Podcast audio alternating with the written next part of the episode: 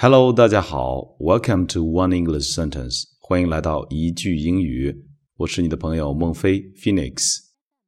今天的成都下了一天的雨，这样的雨天特别适合在家窝沙发上听听音乐，学学英语。好了，先来复习一下我们上期的句子吧。The secret of success in life is for a man to be ready for his opportunity when it comes. One more time, 再来一遍.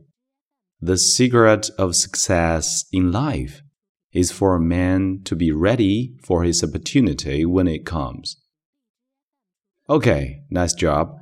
今天我们要学习的句子是 I like the dreams of the future better than history of the past.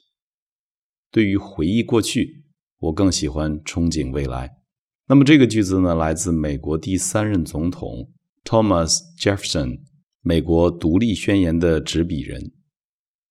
朗读这个句子的时候，注意两个单词的发音。第一个，将来，future，future。OK，第二个单词，历史，历史学，history，history。OK，我们把整个句子来一遍。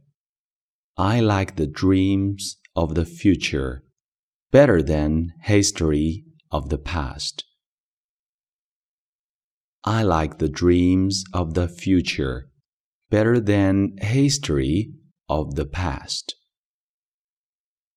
最后一遍, I like the dreams of the future better than history of the past. OK，在这儿还有一个额外的短语叫 better than。 Better than。better than 的意思是超过、多于、好于。在我们中文有一句话叫“三个臭皮匠顶一个诸葛亮”，那用英语的表达是 “two heads are better than one”，啊，两个脑袋总比一个脑袋聪明。Two heads are better than one。OK，再把今天的目标句型 “follow me” 跟我来一遍。I like the dreams of the future better than history of the past. I like the dreams of the future better than history of the past. OK，今天你学会了吗？记得认真练习。Let's see you next time. 我们下次再见。